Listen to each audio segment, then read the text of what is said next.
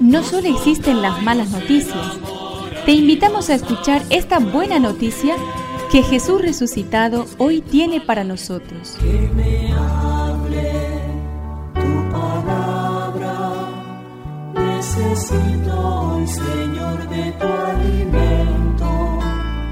Hoy en todo el mundo se escuchará esta palabra. Mateo 16 del 13 al 19. Al llegar a la región de Cesarea de Filipo, Jesús preguntó a sus discípulos, ¿Qué dice la gente sobre el Hijo del Hombre? ¿Quién dicen que es?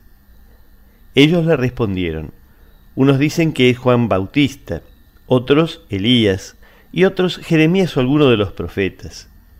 Y ustedes les preguntó, ¿quién dicen que soy? Tomando la palabra Simón Pedro respondió, Tú eres el Mesías, el Hijo de Dios vivo. Y Jesús le dijo, Feliz de ti, Simón, hijo de Jonás, porque esto no te lo ha revelado ni la carne ni la sangre, sino mi Padre que está en el cielo. Y yo te digo, tú eres Pedro, y sobre esta piedra edificaré mi iglesia, y el poder de la muerte no prevalecerá contra ella. Yo te daré las llaves del reino de los cielos. Todo lo que ates en la tierra quedará atado en el cielo, y todo lo que desates en la tierra quedará desatado en el cielo. espíritu, necesito que me llenes de valor. La respuesta de Pedro a la pregunta de Jesús nos descubre que no ha visto en él a alguien que actúa por su cuenta o que emprende una misión movido por su propia iniciativa.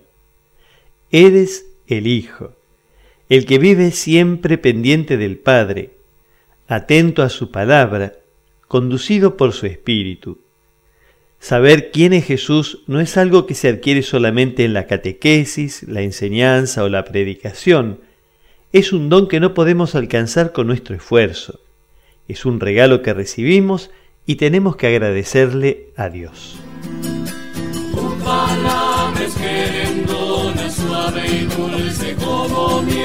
Es una contribución de la parroquia catedral para este año misionero diocesano.